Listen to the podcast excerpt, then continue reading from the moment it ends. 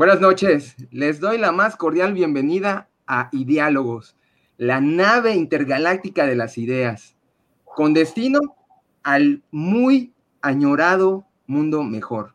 Como cada noche, le doy la bienvenida a mis compañeros Alan Heriberto y Gustavo, que se nos va a unar a esta travesía dentro de unos minutos. Bueno. Venga, venga. Ok, bueno, como cada noche tenemos un tema nuevo y el día de hoy no es la excepción. Y el tema de hoy es un tema que en lo particular me apasiona porque junta dos de las cosas que me gustan más, que es la educación y la ciencia y la tecnología. ¿Cuántos no habremos vivido en, carne propia esa situación, o a lo mejor indirectamente ahorita con nuestros hijos, de que pareciese que en las escuelas ven a los cerebros y a las mentes de los niños como si fuera un costal donde van metiendo información y que a la hora del examen ya nada más sacan esa información para ver si entró bien en ese costal. Pero yo les pregunto, en plena era de la información, cuando estamos a dos, tres clics de lo que sea que queramos saber, ¿Tiene sentido que podamos ver al cerebro como si fuera un costal? Es más, yo les pregunto, ahorita sabemos que la información es muy cambiante y que posiblemente la información que nos enseñen ahorita en dos, tres años ya va a haber pasado de moda, ya no va a tener sentido que la usemos. Creo que con esas cosas nos podemos dar cuenta que lo más importante ahorita no es la información, lo más importante son las habilidades. ¿Pero qué habilidades? cualquier habilidad, no sé, aprender a, cortar cebolla o algo así, no. Hay habilidades que son las habilidades particulares y es lo que vamos a hablar el día de hoy, el famoso STEM. Y para que nos hable un poquito y nos ilumine con toda esa información, contamos la presencia de hoy con una persona de autoridad en este tema, con un currículum francamente sorprendente. Ella es la doctora Mayra Teresa Trejo Hernández. Es licenciada en, Ciencias de Computación, egresada de la UADI, de la Facultad de Matemáticas, y además tiene una maestría y un doctorado en el Sinvestab, Unidad Guadalajara.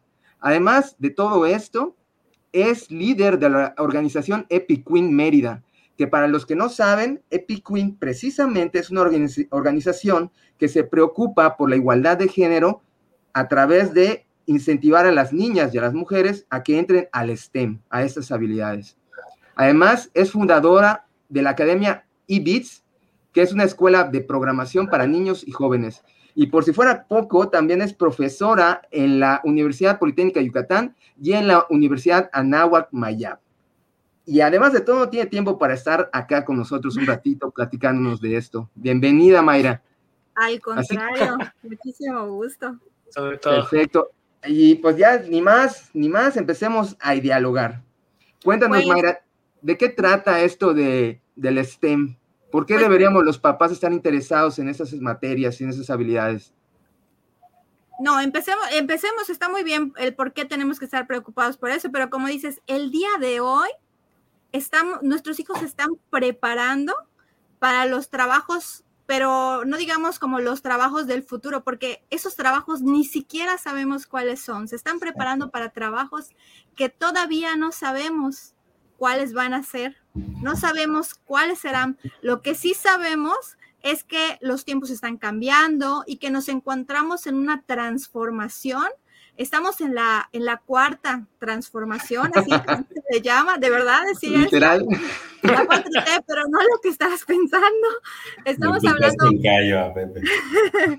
sí, porque anteriormente pues tuvimos la primera, segunda, tercera revoluciones en, eh, tuvimos la primera revolución industrial, donde pues em, eh, se conocieron las energías, donde se, se, creó la producción en masa, posteriormente donde se automatizaron los procesos y el día de hoy mecanizaron los procesos y el día de hoy estamos hablando de una automatización, o sea, estamos tratando de mejorar los procesos y todas las cosas, cómo las hacemos. Estamos tratando de utilizar nuestro intelecto para cosas que realmente nos interesen y no solamente, por ejemplo, para hacer cosas mecanizadas que pues, nos podrían ayudar las máquinas.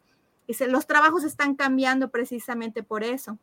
Y si queremos que nuestros hijos, hablando de, la niñez, si queremos que nuestros hijos accedan a esas mejores oportunidades y a esos mejores trabajos, pues tenemos que educarlos con las habilidades que se están requiriendo. Eso es lo que tenemos que hacer. Por eso tienen que educarse en STEM. STEM, ¿qué es el acrónimo de? STEM es un acrónimo que es relativamente, vamos a decirlo así como viejo, porque es de los noventas y significa, son el acrónimo de ciencia, tecnología, ingeniería y matemáticas, pero ya no es solamente STEM, se le han agregado muchas letras. La primera es este AM, es la A, porque se dice mucho eh, anteriormente como pensaban así como los ingenieros que este, saben mucho y todo, pero nos dimos cuenta, precisamente como lo, que decías, pero qué habilidades, ¿no?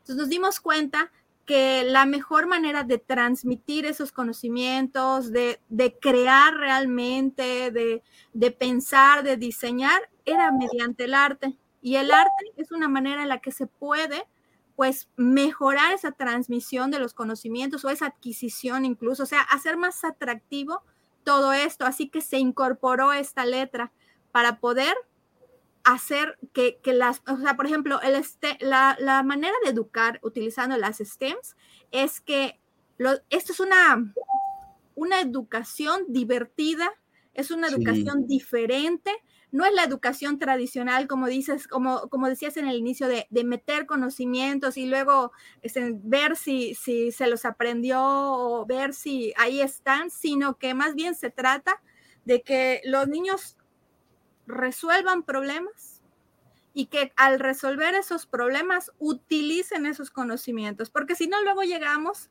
eh, no me acuerdo si precisamente en esta semana escuché este, lo mismo que siempre dicen los alumnos, pero ¿para qué, ¿para qué me va a servir esto? ¿Para qué me va a servir lo otro? Entonces, cuando niños... Sí, típico, porque Para pasar el examen, ¿no? llegamos, ajá, muchas veces llegamos a un momento donde, donde nos cuestionamos todos los conocimientos, pero si llevamos una educación de esta manera, donde este, siempre estuvimos aplicando nuestros conocimientos, no solamente ya sabemos para qué sirven, sino que hemos visto que los niños los utilizan en su vida diaria. Es que es divertido, o sea, realmente es, eh, bueno, yo lo digo porque soy ingeniero y más o menos sé de qué se trata, pero es que realmente es divertido que hagas un videojuego, que hagas las cosas que te gustan, no sea nada más la información, ¿no? La información que te dan y que no sabes para qué te va a servir, ya la estás aplicando. Esa motivación creo que es básica y debería ser más, más usada en las escuelas para que el niño sepa por qué está yendo por donde está yendo y no sea nada más como que a ciegas que está tanteando qué es lo que quiere en la vida.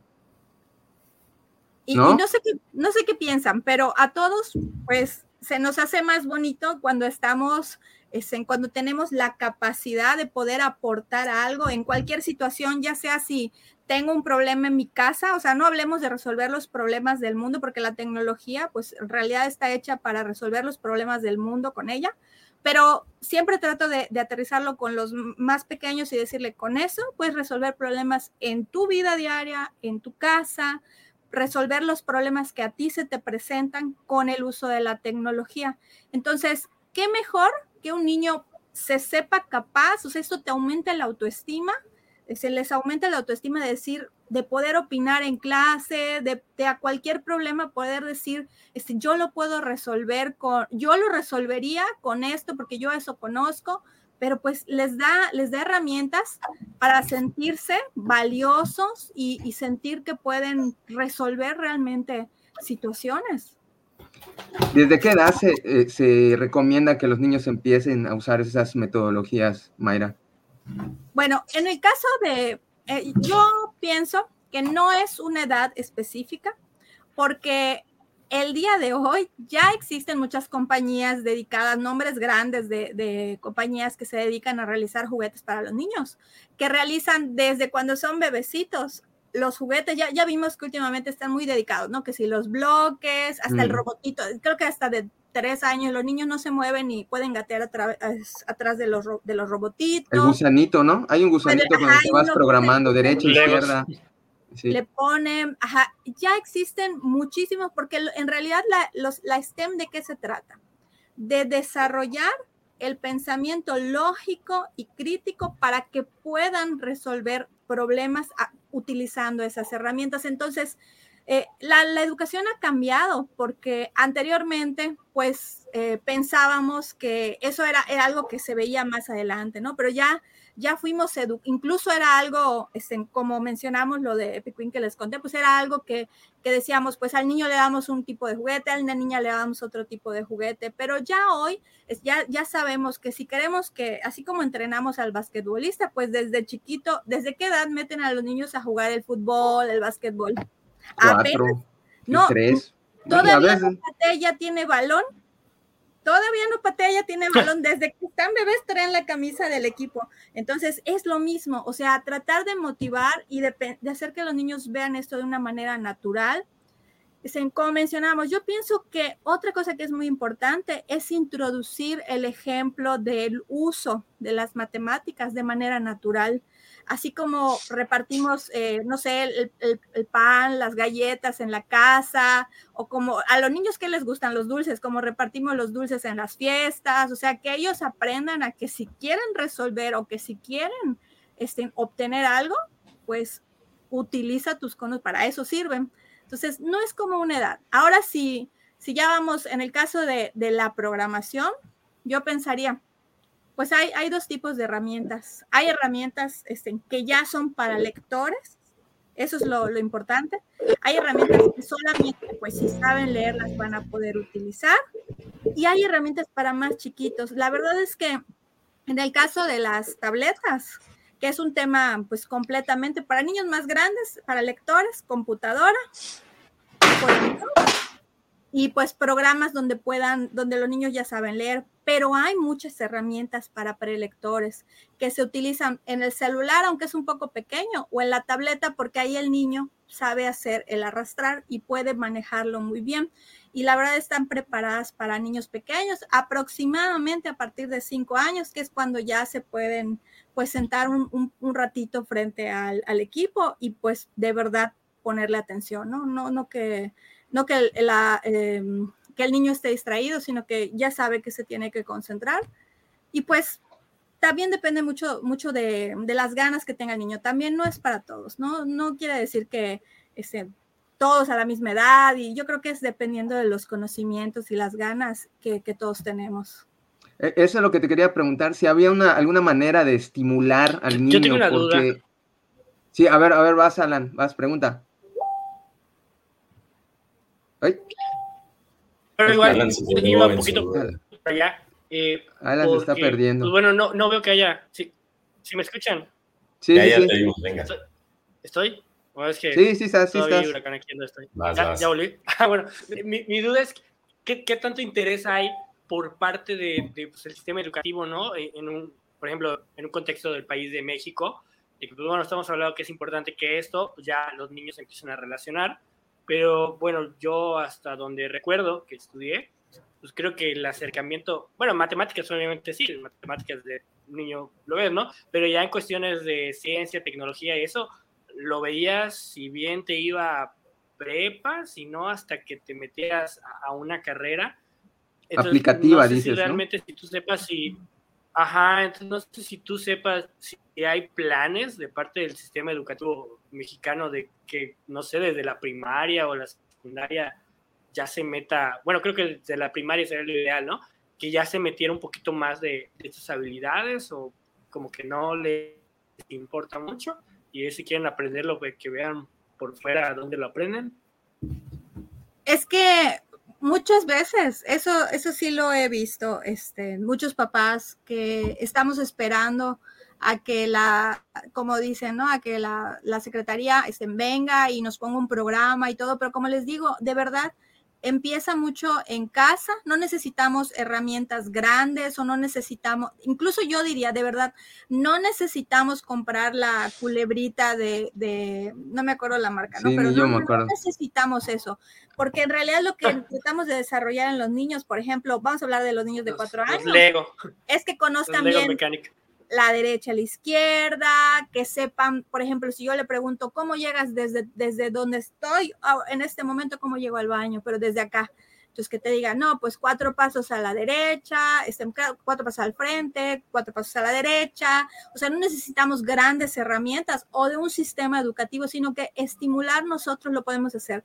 La SEP, no estoy segura si ellos tienen un programa, pero en el Estado sí tenemos secretarías que están, este, la Secretaría de Educación eh, en, nuestro Estado, y, y sí es, claro que sí también están muy preocupados por eso y de hecho personalmente estamos vinculados este, nosotros y muchas organizaciones para que de manera sin fines de lucro, por ejemplo, podamos hacer programas junto con ellos y, e ir a las, a las escuelas a trabajar con, con los niños. Y estoy hablando de las escuelas públicas. Ahora, las escuelas privadas, pues sabemos que tienen un poquito más de oportunidades de, de, trabajar con eso, pero sí hay programas en nuestro estado para trabajar con eso, con, con organizaciones. ¿Te refieres a EBITS o te refieres a Epic Queen? Cuando no, me refiero a Epic Queen. Epic Queen. Sí. Ok, eh, pero Epic Queen, eh, por lo que entiendo, es un poquito más enfocado a, niñas, ¿no? Pero creo que me comentaste que ahorita ya están niñas y niños también, ¿no? Siempre ha sido una organización inclusiva, es decir, es el propósito original de Epic Queen es que más niñas se acerquen a la tecnología. ¿Esto por qué? Pero lo voy a mencionar porque una, una, acotación, porque muchas veces está la pregunta, ¿por qué se enfocan en mujeres? Bueno, porque las mujeres actualmente en el mundo forman únicamente un 20, 25%, de 20 a 30% de, de la fuerza laboral en el área de las tecnologías. Entonces, ¿qué queremos? Estimular a que más mujeres se acerquen a ese perfil. ¿Por qué?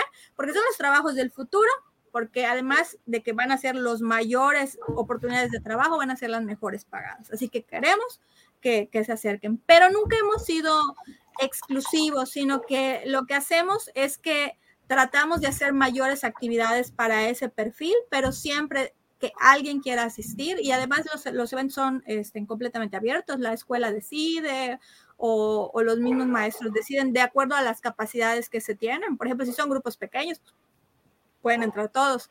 Pero si deciden, ¿saben qué? No, prefiero que entren todas las niñas de, de primero a sexto. Ah, bueno, pues mejor que entren las niñas. O sea, como que así se decide. Realmente no hay una forma de decidir. La escuela, de acuerdo a lo que siente que necesita, hace su, su, solicitud.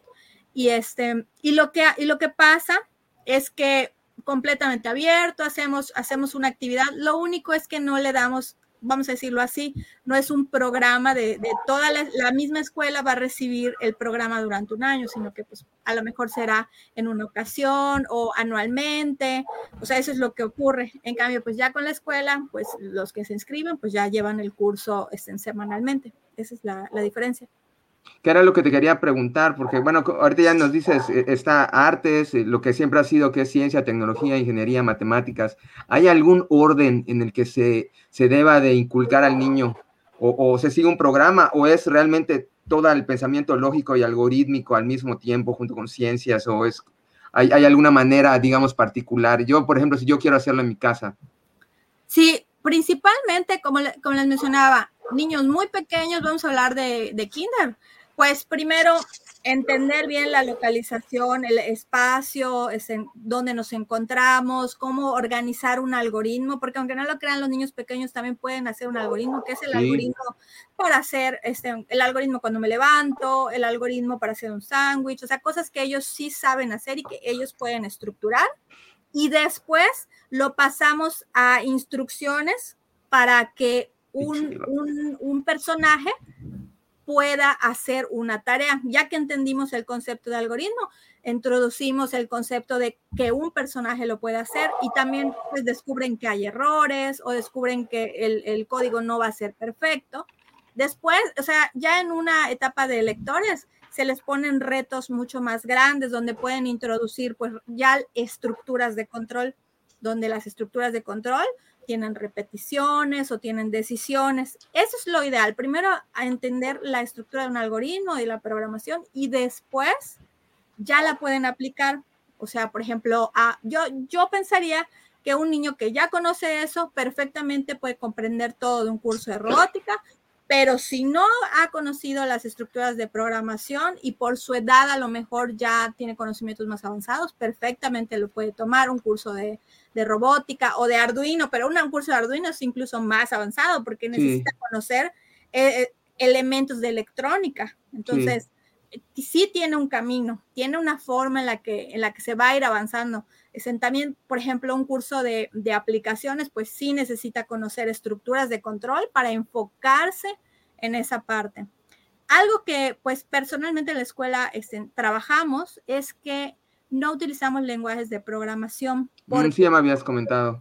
Ajá, porque pensamos que la manera en la que los niños deben de aprender es primero estructurar el pensamiento, la lógica de la construcción del algoritmo y no el lenguaje que utilizan, porque pues para los que estén aquí escuchando el, el programa, para ustedes, para todos, es en, el lenguaje a lo mejor nos puede causar como que nos concentremos en cómo se escriben las palabras o cómo se escriben las estructuras, más que... La sintaxis, ¿no? Ajá, sí, más que en estar pensando realmente en, en, la solución del problema, nos puede distraer del objetivo principal, que es estructurar bien un, un algoritmo. Así que principalmente ese, ese sería el orden para nosotros, ¿no? Comprender la lógica de programación independientemente de, de lenguajes y después aplicarla a diversas áreas que podemos este, tener, ¿no? Porque pues... Que para, que para los que no saben es como una receta, ¿no? O sea, realmente el, el, el pensamiento algorítmico es saber seguir los, los pasos sin necesidad de saber cómo expresárselo a la computadora, ¿no? Decirle en, al lenguaje de la computadora cómo, cómo, quiero que lo haga, ¿no? Porque hay varios lenguajes, está Python, está JavaScript, está C, C++, entonces, este, dependiendo de lo, que, lo que tú quieras hacer, lo ideal, lo que nos estás diciendo es que eh, es pensar en la idea, no en ningún lenguaje, ¿no? me imagino que Scratch, eh, eh, bueno, es el gatito, es, es alguno de las que los que utilizan para enseñar. Sí, Scratch es una de las, de las herramientas que existen. En realidad, cuando hablamos de aprenderlo sin pensar en un lenguaje de programación, estamos hablando de de bloques de código, o sea que vemos así como los legos, los cuadritos de código, y en vez de que los niños los escriban, pues los pueden arrastrar, así ya no se preocupan tanto y entendamos. Por, las palabras, no se preocupan tanto por las palabras, sino por, por estructurar el orden de las ideas. Que, sería más así como, no sé, para lavarse los dientes, ¿no? Me levanto de la cama, camino mi baño, agarro, o sea, es lenguaje más humano, ¿no? Que en lugar de que sea lenguaje de computadora. Sí, de hecho, están muchas, muchas de las plataformas, porque de verdad existen bastantes y, libres y también, o sea, totalmente estén disponibles. Estén, muchas de las, de las plataformas convierten incluso el código, o sea, tú lo puedes ver en, en código de bloque y le puedes poner ahí ver el código y ves el código. Está en JavaScript o está en Python, o sea, puedes ver la traducción a líneas de código, que hay niños que se les hace muy interesante y además que se les hace interesante cuando ven la traducción y ven que es casi lo mismo, o sea, literalmente ven que es casi lo mismo. En ese momento dicen, ah, fácil, o sea, ya no le tienen miedo. Exacto, ¿qué es lo que hay que hacer, no? Que pierdan el miedo. Ya no le tienen miedo, así es. otra cosa que, eso me ha encantado mucho, la verdad es que de los niños que hemos visto que han aprendido tecnología, por eso es una cosa muy importante eh, enseñarlo a edades tempranas, es que eh, ya no ven la tecnología como una clase de programación, sino como una herramienta que usan ya sea para hacer sus tareas eh, de la escuela, o sea, tareas de otras materias, para hacer sus propias aplicaciones, para resolver sus problemas, para hacer lo que, o sea, un gusto. Si ellos quieren hacer algo, lo hacen solamente por el gusto de que como lo pueden hacer, pues lo, lo hacen sin ningún problema y puede ser una herramienta. Eh, hemos visto que si necesitan una herramienta y no encontraron la que ellos querían, la construyen sin miedo de decir voy a construir una nueva herramienta o voy a construir algo diferente. Sí, solo, solo lo hacen porque ya lo saben hacer. Eso es lo maravilloso, la verdad. Bueno, se nos acaba de. Nos acaba de alcanzar el compañero Gustavo. venga, bienvenido. Gustavo Herrera. Le presentamos a Mayra, Mayra Trejo. Encantado. Ah, bueno, estamos hablando de acá del STEM, ya estamos un poquito más adelantados. No sé si te haya dado la oportunidad de oír un poquito de qué se trata, Gustavo. O, Sí, al, al, inicio pude escuchar un poquito de qué se trata el tema de la ciencia, tecnología, y no me acuerdo las otras dos letras. Ingeniería y matemáticas. Ingeniería, matemáticas y arte. Arte. Oye, que habías dicho que ya se la habían juntado más. ¿Es arte? ¿Hay alguna otra? Ah, bueno, algunas veces le ponen H, por ejemplo, de humanidades, pero por el mismo tema que estamos hablando que ya hemos descubierto en el área de ingeniería, que las, que las ingenierías sin la parte social, sin la parte humana, sin la interacción, sin la comunicación, pues no es nada.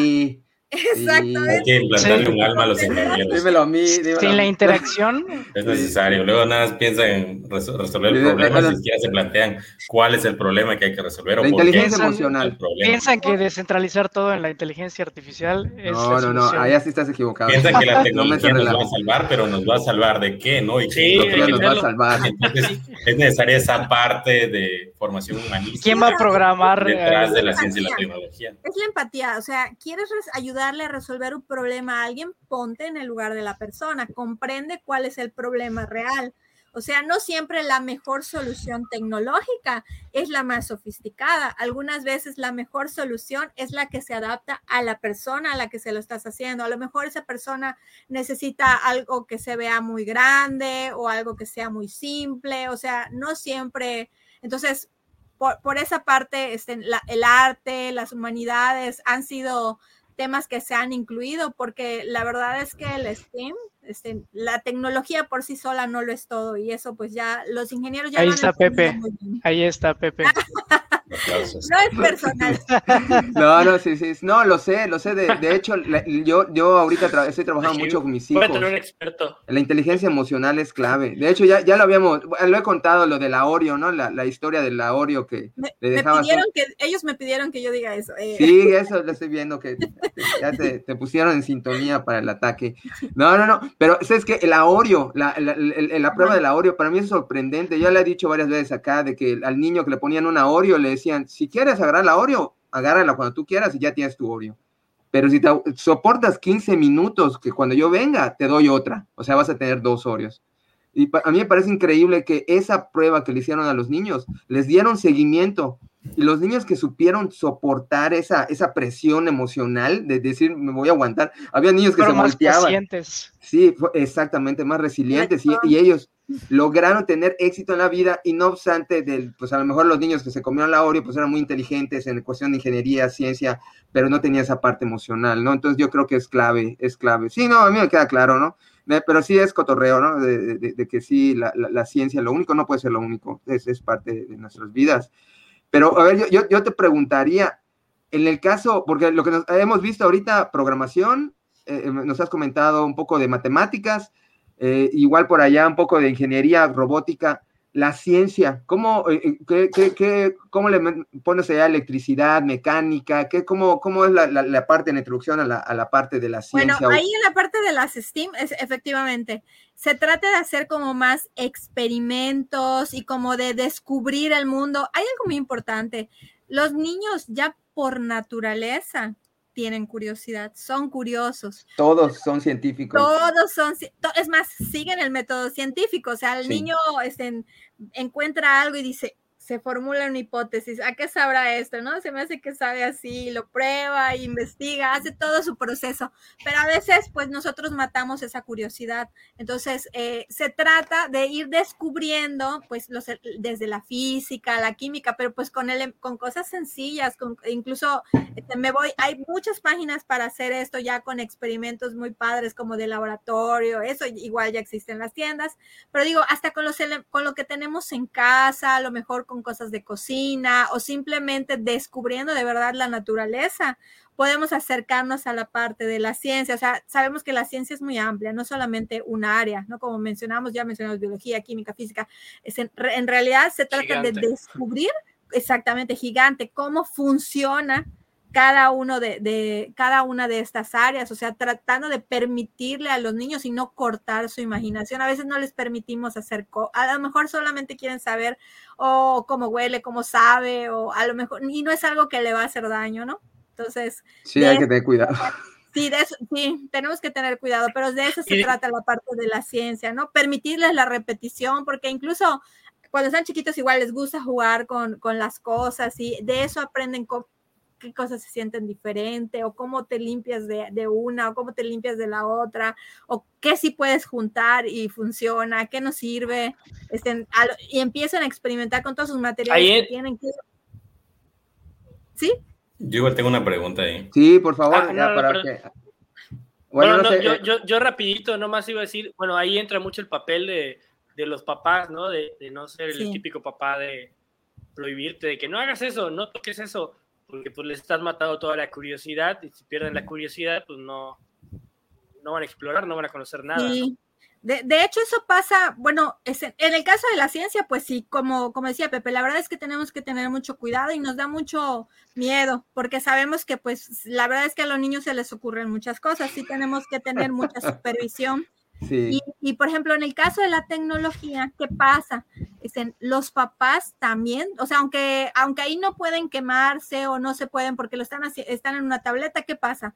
Tenemos miedo, tenemos miedo pues de permitirles eh, entrar al mundo digital y de porque sabemos que también hay, hay cosas malas, ¿no? Entonces, eh, no solamente en el caso de lo, de lo tangible, sino también lo que no, no podemos tocar, pues yo creo que en ambos casos hay que tener pues los límites que mencionábamos, o sea, qué sí es peligroso y qué no es peligroso, este, qué sí puedes hacer y qué no puedes hacer con supervisión tal vez, pero esa es la manera de acercar a los niños a las STEAM, o sea, permitirles resolver, si se les ocurre algo, pues permitirles hacerlo para descubrir, a lo mejor en un espacio seguro, es en permitirles hacerlo para que descubran qué, qué es lo que pasa con ese experimento y pues esa es la manera en la que van a aprender, o sea, no cortarles las alas de, su creatividad y de su curiosidad, porque al final es lo que, lo que genera el conocimiento.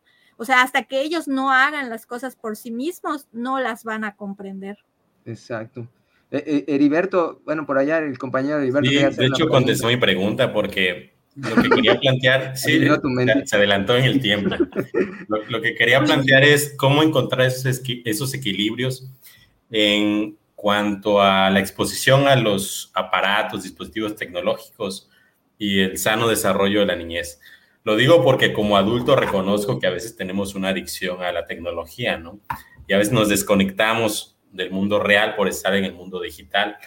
Y si eso nos pasa como adultos que tenemos cierto nivel de autocontrol, quiero preguntarme a un niño de 3, 4, 5, 6, 7 años, que a lo mejor es más susceptible a, eh, a, dejarse llevar por sus impulsos eh, como padres o como tutores o quien sea responsable de niños de estas edades, cómo encontrar esos equilibrios entre exponerlos a la tecnología y que aprendan y que exploren y que desarrollen habilidades y también tener un, sano, un sano límite, ¿no? Decir, bueno, te vas a pasar 24/7 frente a una pantalla de un ordenador o un teléfono, si no hay una vida, ¿no? Más allá de las pantallas que igual debes desarrollar como niño. Esos equilibrios, cómo se encuentran o cómo se gestionan. Sobre todo, como mencionas. Ahora en pandemia. sí, exactamente. Más ahora en pandemia. Es el primer punto, pero como mencionas, es nosotros mismos tenemos esos problemas. Entonces, la verdad es que en esta y en todas las áreas, es el ejemplo ese es lo principal, o sea, que los niños vean que, no solamente existe el mundo digital, sino que podemos apartarnos de, ese mundo para estar en el mundo real. Este, otra cosa es que, que creo que ya la entendimos, es la importancia de hablar face to face con las personas. O sea, yo creo que ahorita en la pandemia nos quedó clarísimo que, que es importante, o sea, que extrañamos a las personas, verlas, platicar en, eh, como les decía hace un momento. contacto físico, ¿no? Totalmente el contacto físico, pero yo creo que sin llegar al contacto físico, el de verdad, este, encontrarte a una persona y poder platicar con ella es algo que ya no nos pasa. Ya no nos encontramos a nadie y ya no hay una plática casual, o sea, tiene que ser una plática programada o tiene que ser algo así, ¿no? Entonces, demostrar el valor que tienen la, el, estar con personas. El chisme. Real, Pues sí, es que la verdad, o sea, la comunicación, de hecho, es lo que más le falta a los niños más pequeñitos, o sea, la interacción social y de lo que más aprenden es de otro niño, cómo le copian y todo, ¿no? Lo que hacen, lo que dicen.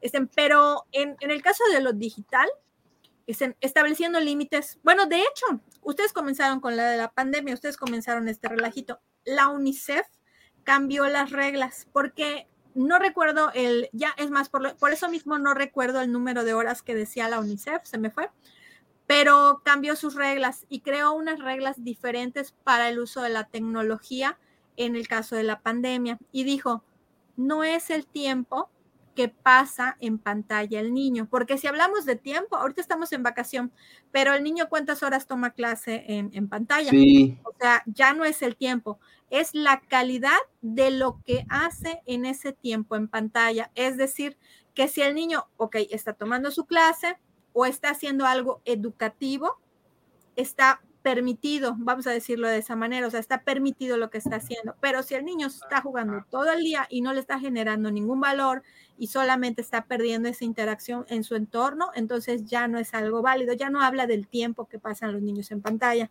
Lo que sí es cierto es que tenemos que cuidar qué es lo que los niños hacen y pues para eso, este, por ejemplo, si yo le doy una, tableta, pues yo tengo que gestionar lo que se descarga en la tableta o lo que el niño ve, que es lo mismo que hacemos, este, como decíamos hace rato, con lo que le damos físicamente. O sea, no le das un cuchillo, le das algo que puede, que no lo va a lastimar. Lo mismo. Lo que se supone que se hace. Ajá, exactamente. O sea, debemos de saber qué es lo que está viendo. También debe, algo importante es que la tecnología no necesariamente es mala. Existen herramientas, como decían hace rato, eh, no solamente los juguetitos, sino que hasta las aplicaciones. Sí, que sí, para que aprendan a contar, sumar, multiplicar, o sea, conforme vayamos subiendo, existen, es más, no, no sé eh, en qué nivel hay para bebés para que aprendan cosas, pero conforme van subiendo de niveles, la tecnología no es mala, te puede ayudar. En vez de que tú estés escribiendo, en una libreta, a lo mejor puede este, repasar las, las, palabras en la tableta y más rápido, menos uso de recursos, no, no gasta más, ¿no? Pero con límites y sabiendo que hay tiempos fuera de pantalla y, y, ayudando, explicándole, incluso eso es importante también, nosotros conocer, pero explicándole los peligros que sí existen en, pues, pues en Internet, porque eh, existe desde los, el bullying y los abusos y cosas que, que son muy fuertes, este, todo eso es importante, pero no nos vayamos por, por las cosas negativas, sino tratar de hacerlo por el, por el camino de las ventajas que, que, nos puede usar, este, que nos puede dar la, la, digitalización, ¿no? Eso creo que sería más importante. O sea, aprender, si ya tenemos el uso de la tecnología, incluso la ONU dice, este, para resolver los, los objetivos de desarrollo en el mundo, hay que usar la tecnología.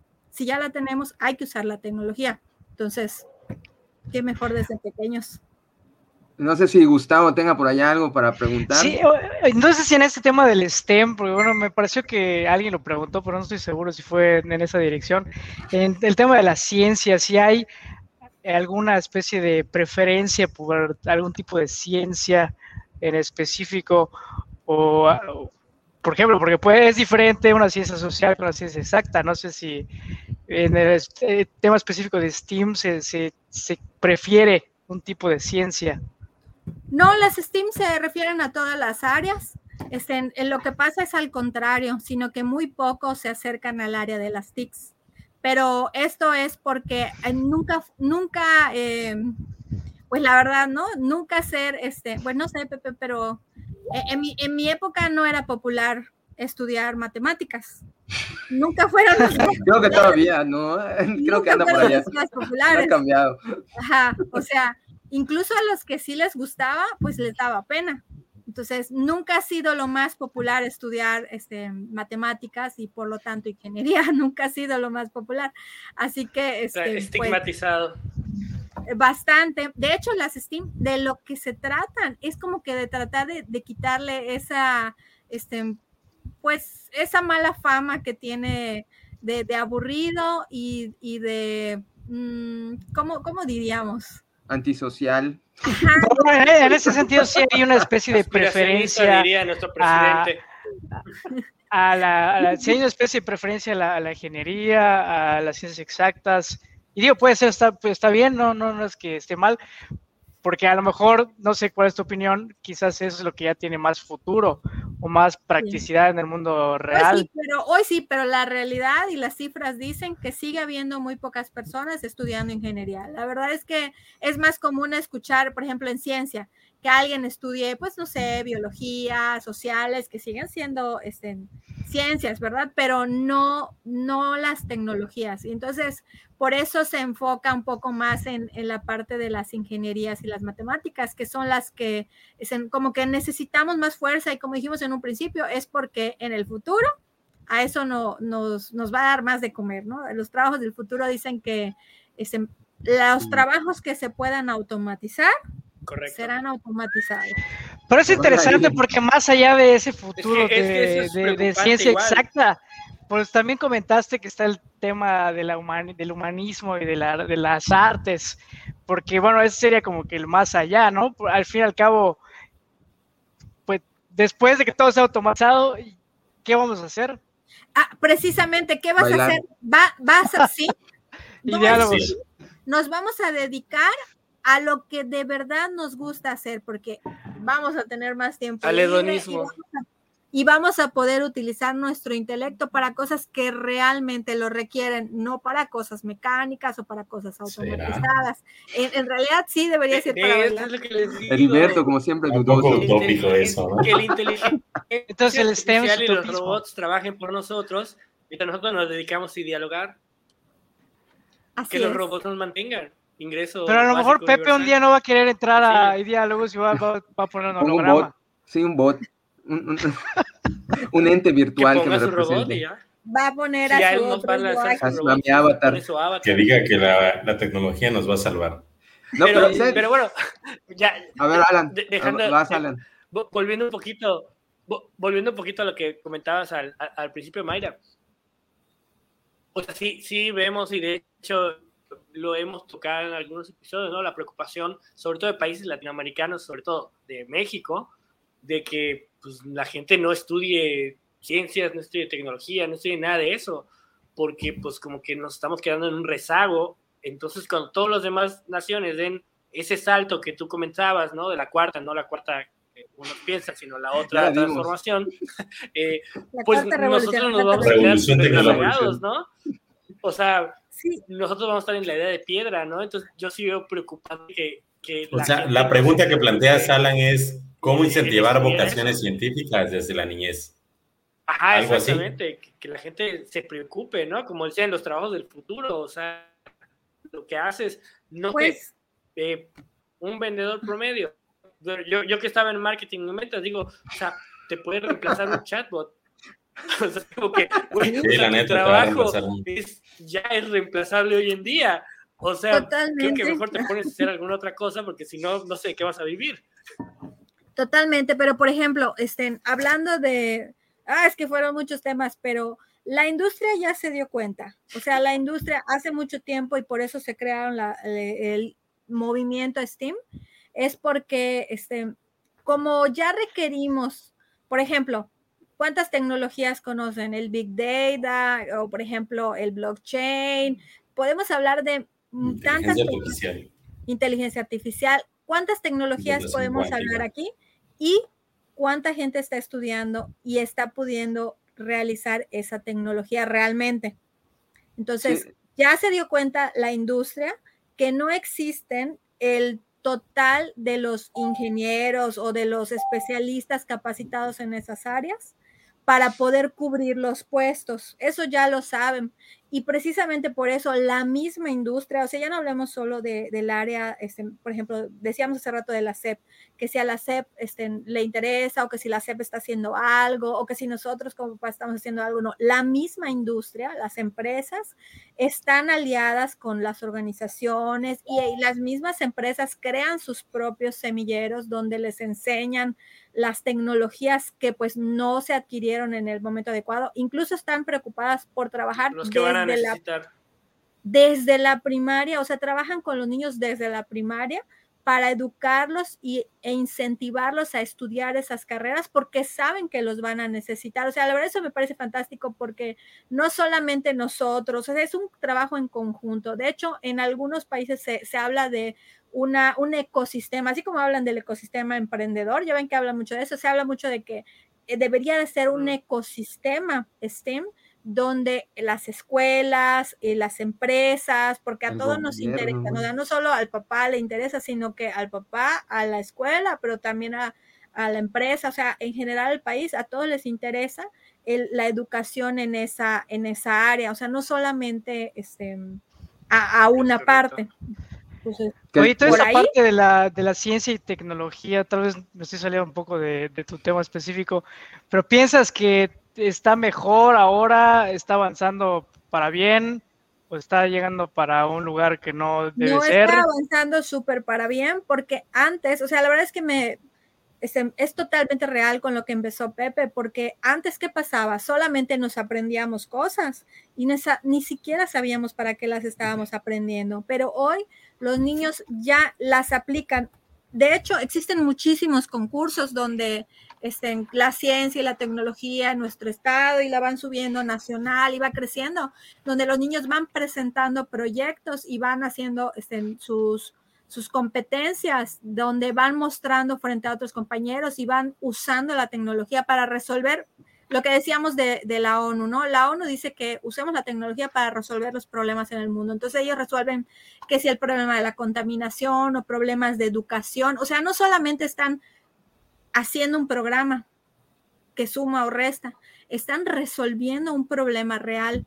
Entonces, eh, realmente está, o sea, eso, yo hago algo así y digo, wow, yo estoy resolviendo un problema de, ya no digamos, les decía del mundo, o sea, un problema mío y pues eso tiene mucho valor para los niños.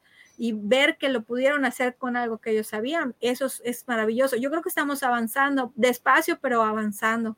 Siguen habiendo pocos niños, la verdad, la verdad es que es en los esfuerzos todavía pues no nos alcanza para todos y la verdad Lento, es pero seguro. ¿Qué, se, necesitaría para que se acelere ese esfuerzo, esa, esa producción de, de esa cultura la universidad, la Universidad Politécnica es un poco esa filosofía, ¿no? veo que la está muy. La Universidad Politécnica solamente tiene carreras del futuro. Eh, en este momento no. no ¿Es, de aquí de Yucatán o es en sí, todo el país? de Yucatán. Politécnica de, Yucatán es una universidad que ofrece la carrera de eh, ingeniería en, en ciencia de datos, ingeniería en datos eh, ingeniería en robótica, ingeniería en sistemas embebidos, próximamente en ciberseguridad. Y lo que pasa con esas carreras es que son carreras que están siendo en este momento estén solicitadas en, muchas partes del mundo. De hecho, por eso están viniendo algunas empresas a solicitar. Los chicos que, egresan de la universidad ya tienen así una, este, una gran oferta laboral de empresas que han venido pues a, a buscar esa, este, ese eh, recurso humano, capital humano. está siendo, exactamente, que está siendo capacitado, porque son carreras que incluso en, nuestro país no existen en, todos lados. Sí. La verdad es, además, bueno, en el caso de, la universidad, pues estén, ellos salen eh, bilingües, así que cuando están en los primeros estén, dos años, ellos ya hablan muy bien inglés y se expresan bastante bien, así que este, está maravilloso. eso está maravilloso. Es una gran oportunidad. Sí, porque eh, no lo hemos mencionado, pero yo creo que eso es clave. Desgraciadamente, mucha de la información que está en Internet está en inglés. ¿Ya salen con su Bitcoin? Sí, ya, ya salen haciendo su blockchain, ya quieren hacer su moneda. Sí. Y la verdad que sí es una gran oportunidad. Y aparte es una habilidad requerida. Ya ni siquiera hablamos de, del inglés como algo que necesitas, porque das por hecho que si quieres hablar, exactamente, sí, sí. Sobre todo, por ejemplo, ahorita hablando de Steam y que está casado con el hecho de la pandemia, ¿qué pasa? ya no estamos eh, accediendo a oportunidades locales, ¿verdad? Eh, el día de hoy, ¿qué pasó con las universidades? Que es el, caso que, yo sé. Pues hay muchas clases que se dan este, en una sede y están en varias sedes al mismo tiempo. O sea, un profesor le da a clase a alumnos de varios estados la misma clase matemática ah, se le da a, a todos los alumnos, no sé, del sureste, ¿no? Por ejemplo, y estás compitiendo con los alumnos eh, de todo el sureste. Lo mismo pasa con el trabajo, como el trabajo ahora es vía remota. Entonces, eh, los empleos ya no están buscando, ya los empleadores, las empresas ya no están buscando a personas que vivan en, en la misma ciudad, porque el trabajo es remoto. Sí, home office. Así que estás compitiendo globalizado y ya, y no solamente en el país, o sea, por la parte de lo del inglés, estamos compitiendo totalmente mundial. Antes que porque teníamos que viajar o que porque ya no. Como ya todo se volvió digital, este, se volvió en línea, se volvió, bueno, pues ya ni siquiera estamos hablando de, tener que estar en el mismo lugar. Así que lo que antes decíamos, ¿se acuerdan que antes decían cuando eh, es que tienes que estudiar inglés porque vas a competir con la persona que está del otro lado del mundo? Ahora es real. Totalmente, literal, lo vas a tener enfrente compitiendo contigo. Totalmente, en el instante. En un Zoom. En un Zoom. En un Zoom, en un Zoom, totalmente. O sea, juntas con personas que son, que están del otro lado del mundo, ya es algo totalmente Antes como que costaba trabajo esa parte porque todavía era así como que es que el horario y todo ya es normal, ya se volvió una realidad, algo que se veía cerca. Eh, se supone que que la era así totalmente automatizada, es en que, que, los trabajos todos fueran del área de las STEAM, era algo que iba a pasar como en el 2025 aproximadamente, pero la pandemia aceleró el proceso, hizo que todos se digitalicen, que todos aprendan a usar herramientas, o sea, quieran o no quieran. Muchos ni, saben, ni sabemos cómo, pero ya estamos en el Zoom, o sea, lo que le, todo, ajá, sí, o sea, todo el mundo ya sabe que es Zoom todo el mundo ya sabe cómo entrar. un, mes antes de la pandemia no sabíamos que era Zoom. Y ahorita ya todos somos expertos en Zoom. Exactamente. De cualquier, y de cualquier tecnología, le preguntas al niño, este, no, pero yo en, en, el, en el Google o en el Classroom, o sea, en el Team, son palabras que ya estén totalmente, ya no, ya no hay esa diferencia este, tecnológica. Todos empezamos desde cero y ya todos estamos en, en el punto donde todos iguales. Sí, de hecho yo te quería preguntar eso, pero pues para una vez más, creo como con Heriberto, adivinaste mi, mi, mente. O sea, si, si la pandemia había sido algo bueno para, para el STEM, pero digo, a veces piensas como que en el demasiado bueno. No, no, sé si, eh, como dijo Alan, puede hacer que nos perdamos en este mundo virtual. ¿Tú crees que pueda llegar a pasar eso? Nos va, o sea, definitivamente llegó para quedarse. Fue algo bueno porque ¿qué pasaba antes? Fíjense, personas mayores, y no estoy hablando de nosotros, ah, ¿cierto? ¿No por chamaco? Desde luego que no. Puro niño. no. Puro niño. Bueno, de nosotros, excepto Pepe. ¿no? Estamos, en, estamos en nuestro segundo 20 años. Sí, ya, en serio. Personas mayores tenían miedo del uso de la tecnología, pero no habiendo otra oportunidad o no habiendo otra manera de cómo hacer las cosas. Todos nos agarramos las manos y fuimos juntos y yo te ayudo en lo que tú no sabes y tú me ayudas en lo que yo no sé y empezamos, como les digo, empezamos todos casi desde cero. Y los que no sabían, pues aprendieron al menos lo básico, pero ahí están antes, algo que ha sido muy difícil y, ahorita estamos hablando desde, pues la verdad, desde un lugar privilegiado, donde ustedes están, pues no sé, pero en sus equipos, pero sabemos que ha sido algo muy difícil para muchas este, familias, porque pues no todos tenemos la capacidad económica para meter a todos los niños a clase. O sea, ha sido algo complicado. Sin embargo, ni internet. bueno, ni internet. Sí, ya no digamos STEM, digamos lo básico, corriente eléctrica. Entonces, no sabemos cómo, pero ya estamos todos ahí, lo logramos, nos metimos todos a la tecnología, empezamos juntos. Este al principio no sabíamos cómo lo íbamos a hacer. Este año ya todos en sus clasecitas en línea felices, o sea, ya, ya todos saben cómo le van a hacer. Estén los que necesitaban estar en presencial, que si en laboratorio o que si con un equipo. Descubrimos también que existen simuladores o herramientas que nos podían permitir hacer cosas en línea. O sea, lo más que se pudo este, se descubrió y se hizo en línea. Entonces, fue un beneficio porque ya todos, todos, todos tenemos eh, las tecnologías básicas al menos para, para trabajar de manera remota, los que se pudieron, ¿verdad? No, no necesariamente todos los trabajos se podían. Así que todos se tecnologizaron. O sea, en el área de las TICs estuvo fantástico. Sí, Isabel nos dice que su mamá de 80 años tiene Facebook y WhatsApp. sí, porque no hubo de otra. O sea, todos los que no querían, que si no querían, sí ya lo vi, Isabel, que si no querían el celular o que si no querían el, WhatsApp o, o, eso es importante, porque el Zoom no solo sirve para tomar clase, o sea, sirve para hacer deporte, es clase igual, pero para hacer otras cosas como para disfrutar y pasar tiempo libre y pues hacer cosas como hobbies que mi, mi hermano hizo su boda en Zoom este sábado pasado. Ah, no me digas. No puede ser. Eso interesante. No, pero sabes que está interesante porque bueno, su, esposa es japoamericana, japo-estadounidense, o japonesa. Entonces había, había, gente del Japón, había gente de Estados Unidos, había gente de la Ciudad de México, había gente de Mérida. Entonces estuvo muy interesante.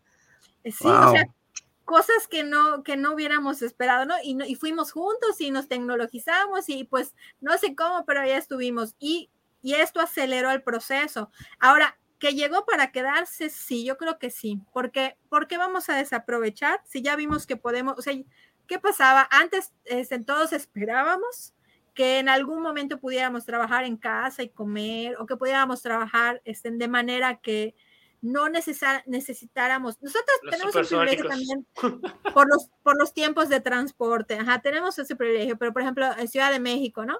Que son dos horas de transporte a, tu lugar de trabajo de ida, dos horas de, vuelta, yo creo que están felices. Se, descubrieron dos horas más en sus departamentos y ya no saben qué hacer, o, se agarran del chongo. Son cuatro horas, dos de, ida y dos, de, dos de ida y dos de vuelta, es mucho tiempo. Sí. Ya no saben si dormir. no, no sé, pero sí, o sea, entonces por ejemplo, a las, las empresas también, o sea, no se la pasaron mal porque pues también están ahorrando algunos recursos probablemente.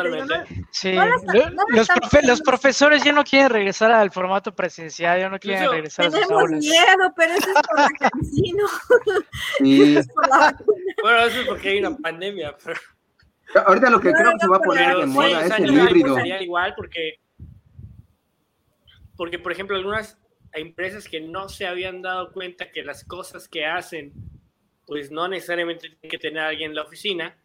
Entonces se dieron cuenta de que, para bien o para mal, de los mexicanos, que podían contratar gente de otros países que hicieran el mismo trabajo y que incluso a lo mejor lo hicieran mejor y, a menor Menos costo. energía, Entonces, o sea, sí, tus sí, costos como que mejor para, para todos, ¿no? O sea, Sí, digo, definitivamente no, la están, no le están pasando todo dulce porque pues sabemos que la economía no está en el mejor momento, pero digo, se descubrieron cosas que, que, nunca hubieran pasado porque pues nunca hubiéramos dicho, ay, pues vamos a trabajar todos en la casa, ¿no? O sea, no, no iba a pasar si, si, no, si no venía algo tan fuerte. Bueno, a, a ver, como ya estamos más o menos llegando a la hora, me gustaría, no sé si tienen alguno de ustedes una ronda de preguntas ya para que acabemos y, luego ya vayamos a las conclusiones. A menos de que tengas algo que decir, Mayra, ¿no es algo en particular? En particular, no, la verdad es que este, pues está muy interesante desde qué es, no sé si, al contrario, no sé si, hemos pasado por todo, ¿no? Sería que qué es, por qué queremos que lo estudien, cómo queremos que lo aprendan. sí, yo, yo, te quería preguntar si es, existe algo como el STEM para adultos porque realmente eh, es obvio que los niños, los niños están como que puestos, ¿no? Sobre todo ahorita con la, yo veo a mi hijo que él busca, ahorita él, él está metido con ajedrez, con los videojuegos, y él lo está buscando, y mi hija también está más o menos en esa, en esa sintonía. Pero eh, a mí me encanta, ¿no? Pero yo veo que hay muchos adultos que ahorita con la pandemia, pues sí, dice, se metieron a empezar a usar Zoom y todo, pero las ciencias, las matemáticas, ¿tú crees que existe algo tal como el STEM para adultos? Pues la, estudiar una carrera o tal vez aplicarlo. Algo, estén, por ejemplo, yo que estoy en, la parte de, yo que estoy en la parte de tecnología, pero de, programación, por ejemplo, estén, se ha descubierto que muchas de las, o sea, áreas que no están relacionadas con tecnología, utilizan mucho la programación para automatizar sus procesos y pues hacer su vida como más fácil, ¿no? O sea, yo creo que sí, yo creo que eso está interesante. De verdad, quien piensa que en el pasado, por ejemplo, quien decía, este, no, pues es que a mí no me gustan las matemáticas. Oye, vas a usar las matemáticas en todo. Pues así es la programación. En todos lados. Así es la programación. Pero no, pero no es el trimonomio cuadrado perfecto. Tal, vez, ese no lo, eh, tal vez ese no lo necesitaste para, bueno, yo tampoco. posteriores, pero la programación pero, sí, Mayra, sí. No, pero psicólogos, veterinarios. Por ejemplo, hay un área muy interesante que es el área de, de ciencia de, de, datos. Ciencia de datos. Los científicos de datos hoy son súper indispensables en, en, las áreas. Ah, en cualquier de, datos. de, de hecho, yo, yo, quería hablar de ese tema, porque es impresionante que hace siete años no existía. Eso es prácticamente siete, ocho años. Bueno, es, relativamente nuevo. Nuevo en el, en el, sentido de que siempre ha existido en, en, la práctica, pero el procesamiento no los está permitiendo, ¿no? Ah, exactamente. Por ejemplo, ustedes que, son, que me dijeron que son jóvenes, existe una serie que seguro no conocen. Que lo decimos porque lo somos, obviamente. Que se llama Friends. Ah, sí. ¿Cuál? Creo que Pepe sí la vio. No, la conozco. Ni idea. Chandler era científico de datos. Ah, no me digas, eso sí no lo sabía. Para que veas. Ah, pero es que, no, es que nunca sabían a qué, se dedicaba. Una vez, ajá, nadie sabía a qué se dedicaba porque no, ajá, nunca supe qué, Solo, solo sabía que él era muy importante. Él decía que él hacía cosas de números, así, y en su empresa, una vez, este, no me acuerdo si lo, lo despiden, y después le hacen una oferta así súper millonaria para que regresara y todo, y él odiaba su trabajo, pero eh, era tan, tan buena la oferta que regresó porque quería, este, pues, quería, quería eh, el dinero, pero chéquenlo, él, todo, toda, toda la serie se trata de que sus amigos no entienden lo que él hace, pero él siempre explica que él es un científico de datos. Ah, no, sabía eso. Bueno, pero. Oye, es un, es un nombre nuevo, pero siempre se ha hecho ese trabajo. No sé quién lo mencionó, pero sí. Lo que pasa que, bueno, yo lo que veo que R y Python, que están más enfocados a, la ciencia de datos, como que son relativamente nuevos en, que se han enfocado a eso, ¿no? Yo, por eso yo tengo la idea de que es nuevo, ¿no? Me acabo de enterar que, que Chandler era científico de datos. Sí, exactamente, pero existen otras herramientas estadísticas que a lo mejor, como dices, como nombres, sí, y porque pues involucra otras cosas como, por ejemplo, antes no existían las redes sociales y mucho de la ciencia de datos viene de, de la información en tiempo real o de la Del Big Data, de la información que viene de, de, la nube, o sea, por eso es un concepto nuevo pero en realidad los términos, por ejemplo, de machine learning, de estadística y esos términos matemáticos ah, sí, eso sí. siempre han existido, que son los que utilizan los científicos de datos, pero la realidad es que con otros nombres y con otras cosas existían. Lo que no había era, como dices, la tecnología para... Oye, está, interesante esta situación que comentas de que STEM obviamente busca que haya más tecnología y que los niños aprendan esta parte, estas habilidades. Y obviamente la pandemia ha traído que cada vez haya más tecnología, más dependencia de la tecnología, pero a la vez eso es como que se contrapone con la necesidad de tener esa interacción. ¿Cómo que STEM puede hacer esa complementación? No sé si ya lo dijiste porque no estuve un rato en la transmisión, pero ¿cómo, cómo compaginar esa situación de más tecnología, pero a la vez eso nos hace ser más dependientes de la tecnología, estamos aislados, cada quien en su casa, en el Zoom. Pero es que ¿Dónde queda esa conexión humana? Pero es que eso es producto de la pandemia, no es producto del STEM. O sea, creo que no es producto directamente del STEM, sino de la situación que estamos viviendo, que, que casualmente las estamos no viviendo. La culpa.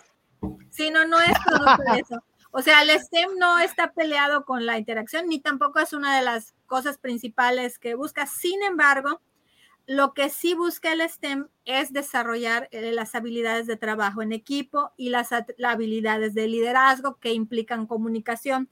Al contrario, o sea, no es, directamente el, propósito, sin embargo, es parte de lo que se logra. Porque, por ejemplo, cuando, en, el caso de los niños, cuando los niños quieren resolver un problema, este, lo que hemos visto es que entre ellos mismos se apoyan dando soluciones, o pueden decirte, oye, mira, eso que estoy viendo ahí tal vez es por esta razón. O sea, ellos mismos pueden proponer posibles razones por las cuales está funcionando de esa manera o no está funcionando de esa Como científicos, ¿no? Están siguiendo el, método científico. Pero al, final, eh, en el mundo no estamos solos, o sea, y cuando lleguemos a una empresa a trabajar o en su misma empresa, si ellos quieren hacer su empresa, dicen, van a necesitar de la comunicación. Entonces, el STEM, por habilidades blandas. No es, el, objetivo principal ni está peleado con eso, pero es una de las habilidades que desarrollan, ¿no? El, trabajar en equipo y a la vez, como ellos saben hacer las cosas, te las pueden explicar. Entonces, el liderazgo es algo que van a hacer de manera natural y que van a lograr al desarrollar esas habilidades. Comunicarlas a las personas es otra, otra de esas. O sea, definitivamente no está peleado con, eso. Yo creo que en este caso es por el caso de la pandemia está pasando eso, pero si entramos... O sea, ya estamos, ya estamos tanto en este asunto, ya tenemos dos años en esto que ya, ya hasta se me olvidó la otra realidad. No, se nos olvida la pandemia. Probablemente. Pero si entramos a una clase, de verdad, por ejemplo, los niños presentan sus ejemplos y a veces, cosas que, tratamos de hacer es para que sea más llamativo, es que tenga mucho diseño y que los, eh, los programas que hacen sean, si, si, es una niña que lo hace y a la niña le gustan los programas de Disney, pues tú haz tu programa con tus personajes de Disney. Con Barbies, ¿no? Ajá, todo lo, lo, que te guste es igual. Entonces, eh, que, que, entran y dicen, ay, es que no sé qué ponerle, y entonces entre todas le dicen, ¿por qué le pones esto? ¿O por qué tu historia no la haces de esto? ¿O por qué no eh, juntos proponen un proyecto? ¿no? En el caso de Arduino, no, pues vamos a hacer unas lámparas. O sea, juntos proponen este, cosas, es un trabajo en equipo. La verdad es que sí, a veces se nos olvida la pandemia, yo creo que es eso. Sí, tienes razón, ya estoy tan embebido en esta realidad que ya hasta se me quita el deseo de más libertad. ya estás atado. atado a tu computadora. Bueno, no sé si tú tengas por ahí alguna pregunta, Heriberto, ya para que ya estamos a punto de irnos.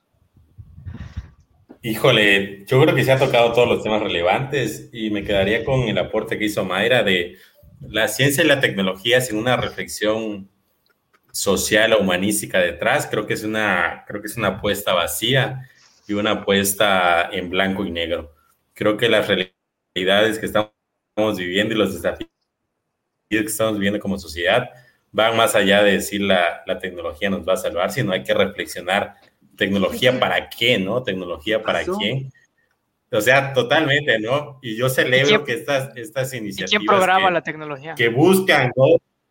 que buscan llevar a nuestra niñez esas nuevas habilidades, pues tengan esa otra parte, ¿no? reflexiva de decir, bueno, sí, tecnología, pero, o sea, realmente la, tecnología nos va a salvar. O sea, hay que plantearnos eso, ¿no? Pues, Porque si hacemos así, yo poniéndome en el, en, el, en el punto del abogado del diablo, ¿no? O en, la, o en el afán de polinizar, vamos a ver, ¿no? El derrotero de nuestra humanidad, ¿no? Entre más tecnología, pues igual a lo mejor hay más este, capacidad armamentística de, de destruirnos como humanidad o hay más este, deterioro del medio ambiente, ¿no? o hay más sobreexplotación de nuestros recursos. Entonces, la tecnología como tal no es ni buena ni mala per se. Así es. creo que es importante esa reflexión de con qué finalidad se usa, ¿no? Se utiliza, para qué, en beneficio de quién o de quiénes, de la colectividad o de ciertas cúpulas nada más. Yo creo que es fundamental plantearnos esas reflexiones de ciencia y tecnología, sí, pero ciencia y tecnología para qué y para quién, ¿no? En función de los beneficios de quién o de quiénes entonces, el hecho de que desde niños no solamente se les incentive a, ok, sé programar, o sea, desarrollar tales habilidades tecnológicas, sino que además se les haga ese, ese, e, ese trabajo de interiorización o de reflexión de... Que lean poesía. En función de qué incentivos o de qué beneficios o de qué objetivos estoy desarrollando tal o cual tecnología. Eso se me hace como que vital y fundamental. Si cada vez vamos a tener sociedades más tecnológicas, tendremos que pensar o tendremos que reflexionar, bueno, esta tecnología, ¿para qué nos está sirviendo? ¿Realmente nos está sirviendo? Y creo que es una parte fundamental que por lo que veo se está tomando en cuenta en la formación de, de esas nuevas generaciones y me parece realmente importante. Sería como que de mis comentarios finales. Ah, ¿ya estás en la conclusión? No, no sé, tú me dijiste para no, que, que, bendita, que bendita, que bendita pandemia, dice Armando. Ya, ya, ya, ya, ya tiene sueño. No, no es eso, sino que de hecho, ser reflexivos, ¿no? En el sentido de que no es todo blanco y negro, sino hay que analizar los matices y en función de esos matices hacia dónde vamos. en medicina es el área donde más vemos. O sea, lo ideal sería que, como que... conocemos que existe un código de, ética profesional, pero ese código de ética existe en todas las profesiones. Y en, datos, en software, en todas las áreas que... También los abogados lo tienen, aunque no, no, todos lo tienen, pero digo, en tecnología también lo tenemos. Guardado, pero para allá Los abogados. Nosotros no lo divulgamos tanto, pero efectivamente, o sea, la tecnología puede, puede ser usada para bien o puede ser usada para mal. Eh, como cualquier área. Y no depende de, más tecnología, pues que sea estén, pues, más guerra o más terrorismo, por ejemplo. Pero estén, existe el código de ética en cualquiera de las áreas y pues el, fin es no. De hecho, el fin es eh, utilizar la tecnología, les digo, no lo digo yo, lo dice la ONU, utilizar la tecnología, específicamente la inteligencia artificial, para resolver los 17 objetivos de desarrollo sostenible que tenemos eh, hoy en el mundo tenemos que resolverlos con la tecnología. O sea, estamos desarrollando tecnología para el nuevo mundo, para el nuevo mundo, para todos los problemas que hay y para el nuevo mundo tecnológico. Oye, me queda claro que las organizaciones en las que trabajas probablemente sí estén persiguiendo eso, pero a nivel de política pública, de gobierno, ¿piensas que se está yendo en ese camino o, no tanto? ¿Cómo, ¿Cómo ves esa parte? Sí, Si no quieres comentar, no comentes. Buena pregunta. yo, no, yo no voy directamente a, a, pero de los sí sé que es, efectivamente se está tomando en cuenta el desarrollo de la tecnología para incluirlo en, en, la educación y en todo lo que... No conozco exactamente los programas, pero sí. Que, que de hecho yo, yo, quería agregar, el STEM realmente también está un poco enfocado a la conciencia ecológica, ¿no? O sea, eh, eh es... De, a lo mejor no está como una letra, pero sí es parte de, ¿no? De que los niños entiendan que somos parte de, de, de digamos que de un ecosistema y de, y de una sociedad y que no podemos también, pues, nada más tomar decisiones por nosotros mismos o, o mm. egoístamente, ¿no? Por lo, por lo, poco que he visto, más bien es como una pregunta. ¿Tú qué crees que eso va incluido? De la parte sí, yo creo que sí es importante. Les decía que es en la parte humana, social y todo eso este, se ha tratado de incluir, ya no está así como una letra, dependiendo de, de dónde lo, lo, estudien, pero este, sí es importante, ¿no? Sobre todo porque queremos resolver que, pues, mejorar el mundo en el que estamos. Es, esos son los problemas que tenemos. Exacto, que esa es la idea pues, de, de todo el movimiento, ¿no? O sea, tener más gente ayudando creativamente a las soluciones del problema del mundo, ¿no? Sí, claro. Perfecto. Bueno, pues no sé si tengan algo más que agregar o ya pasamos directo a las conclusiones. Por allá alguien que quiera preguntar algo adicional. Alan, te vi por allá muy pensativo. Ya pues, concluyó. O sea, bueno, sí, sí, sí. no, pues sí, está. Eh, lo que realmente estoy aprendiendo, estoy escuchando sobre todo eso. Y sí, bueno, yo desde el punto de vista idealista, eh, lo que comentaba, ¿no? Que, que dice la ONU, eh, la inteligencia artificial, yo, yo, lo veo de esa manera, ¿no? Deberíamos, digo, si tenemos todo este potencial como seres humanos para crear literalmente inteligencias artificiales que sean más inteligentes que nosotros y piensen mejor que nosotros, aparentemente, eh, pues yo sí veo que deberíamos utilizar toda esa tecnología a nuestro favor. Digo, es como, bueno, hay un, hay un dicho que no es a lo mejor lo mejor que puedo utilizar, pero que dicen que el, el flojo es el mejor trabajador porque siempre va a buscar la manera más rápida y eficiente de hacer su tarea para trabajar menos, ¿no? Y pues al final de cuentas la tecnología no, nos permite eso, ¿no? La tecnología nos permite ver de qué manera puedo completar mi trabajo con menos esfuerzo. Ajá, y realmente creo que eso es como que bailar la utopía, ¿no? O sea, llegar a un punto en que podamos tener todo automatizado, podamos tener una inteligencia artificial que coordine, que realmente nosotros nos podamos dedicar más, como decía igual Mayra y como yo igual opino, a nosotros mismos, a nuestros gustos, a, a leer, a escribir, a X cosa, a pensar en la inmortalidad del cangrejo, sin tener que preocuparme en que mi refrigerador esté lleno, porque pues ya todo está proveyendo por la inteligencia artificial o porque mi mismo trabajo el algoritmo te va a dar de forma automatizada. A lo mejor solamente me tengo que conectar a lo mejor yo me tengo que conectar una vez a la semana a programar mis algoritmos a dejar todo en orden y, y bye. Y listo ya la máquina y el algoritmo corre el programa no, corre. Entonces yo, yo sí veo que eso debería ser un ideal. Ahora haciendo un paréntesis, pues igual está la preocupación, ¿no? De que países latinoamericanos, países como México, no inviertan mucho en eso, de que sea un porcentaje muy poco de la población que esté estudiando eh, justamente tecnologías, eh, y lo que viene siendo ciencia, todas esas cuestiones, y luego todavía peor, que ese poco porcentaje termine fugándose del país por la falta de oportunidades aquí. Exacto. Y que creo que igual, me imagino, bueno, no, no sé el porcentaje, pero me imagino que hay un alto porcentaje de gente que termina trabajando en otros países porque dice, no, pues aquí en México no voy a conseguir nada, eh, no, tengo que explotar mi potencial, pues ni modos, me voy, ¿no? Entonces creo que también eso es muy preocupante, deberíamos preocuparnos mucho, siento que el gobierno se quedó clavado con el tema del emprendimiento, con el tema de, de los Carlos Muñoz, de, ay, sí, creen su empresa y vendan chucherías. Y creo que nosotros, y que a lo mejor tendríamos que irnos también más a lo que viene siendo eh, STEM, ¿no? Más Crear libertad. un ecosistema para que puedan tener en donde desarrollarse, más empresas lo adopten, el, nuestros genios no tengan que irse a otra nación y se queden aquí. Y pues obviamente todo ese conocimiento pues nos ayude a que el país se desarrolle, en lugar de ver cómo todos los demás se desarrollan y nosotros nos quedamos en la edad de piedra. Y pues bueno, de, momento no sé si se cierre o no, pero con el creo que es, aportaría es, sí es cierre. Momento. Sí es cierre, yo creo. Ya, me, gustó mucho. No, he visto la hora, pero sí es cierre.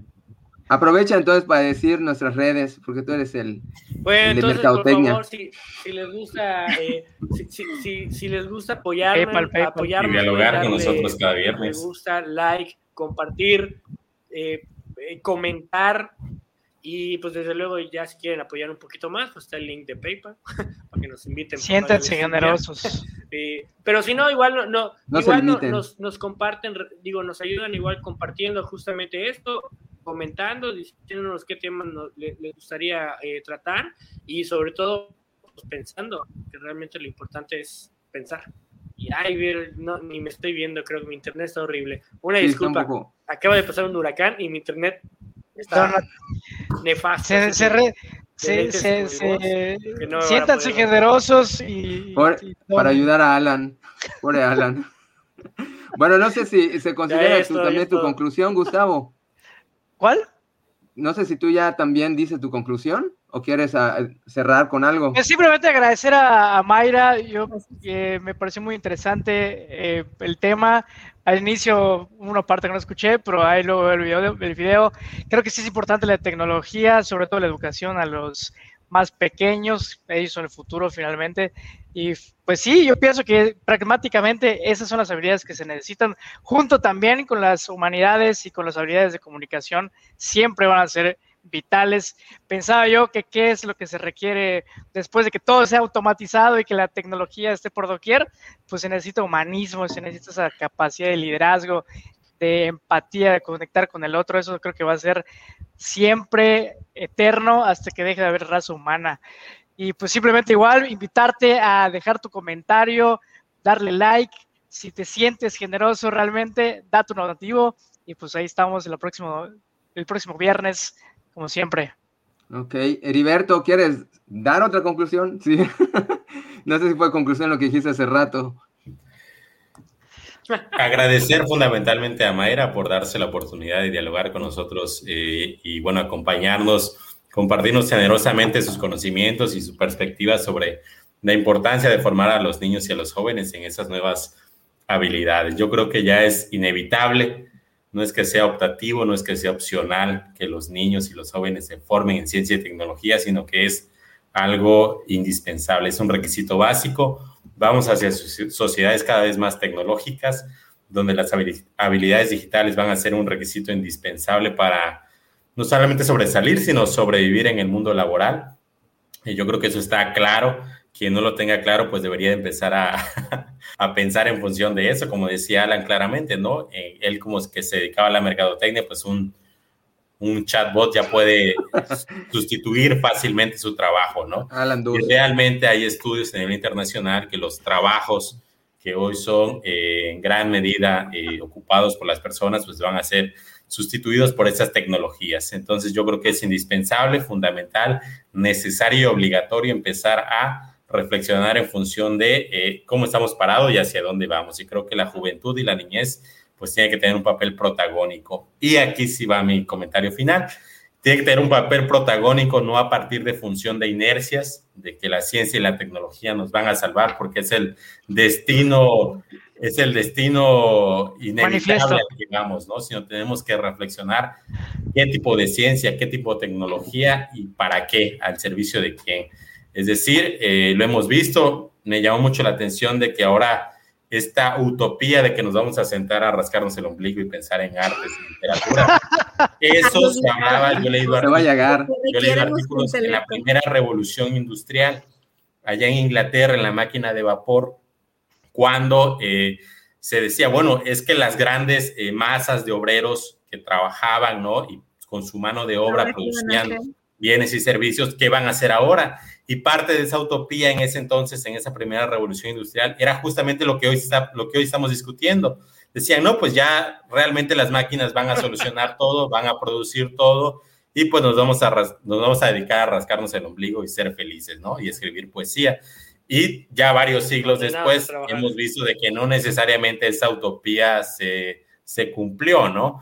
Entonces, eh, más que pensar, obviamente deseando un futuro mejor, pero más que pensar idealistamente, hay que pensar pragmáticamente, como decía Gustavo, y realmente si vamos a desarrollar estas nuevas sociedades tecnológicas, digitales o científicas, hay que pensar eh, fundamentalmente el papel que el ser humano, las personas, vamos a tener en ellas, ¿no? Y creo que es indispensable reflexionar sobre ello desde la niñez, desde los jóvenes y los no tan jóvenes como, como Pepe, ¿verdad? Entonces, pues gracias por acompañarnos y nos vemos el próximo viernes. No sé si darte las gracias, Heriberto, pero gracias. Con mucho cariño, ya sabes.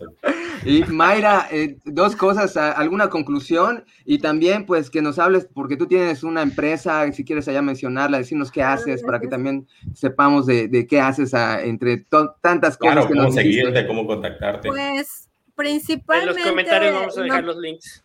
Sí, también. excelente, excelente, les, les, mando.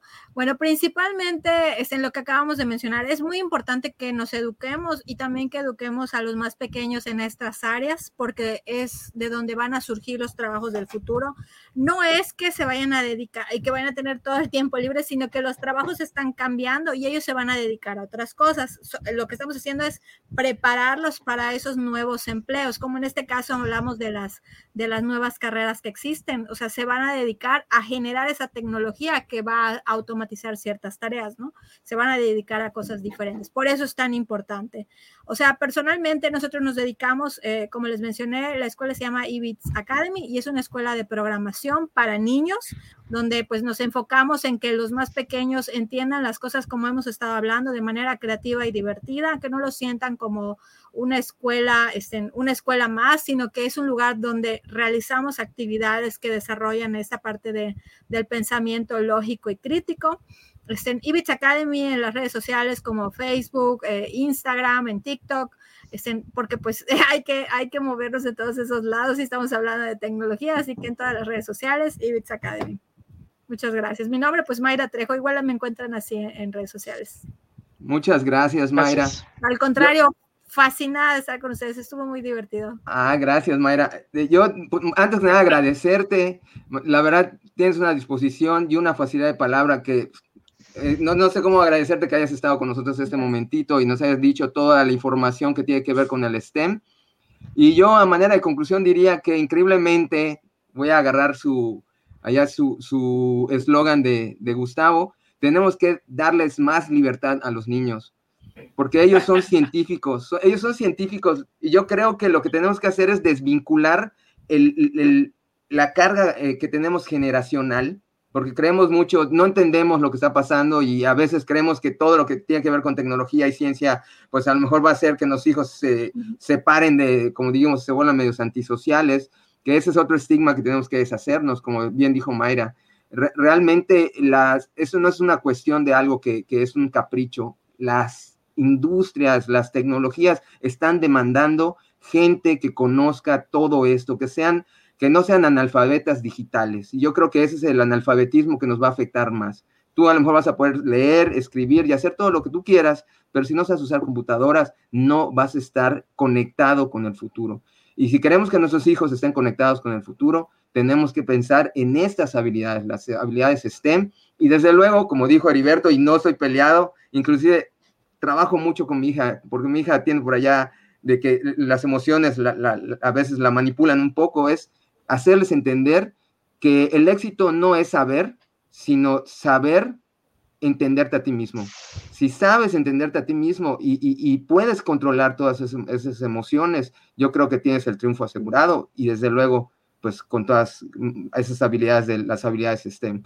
Por mí, yo creo que con eso sería una perfecta conclusión de cerrar y les agradeceríamos que hayan estado con nosotros. Si se quedaron hasta el final, denle, denos clic, compártanos y como han dicho todos mis compañeros, si por allá nos quieren pues hacer un donativo, un café, una cerveza, pues, son bienvenidos.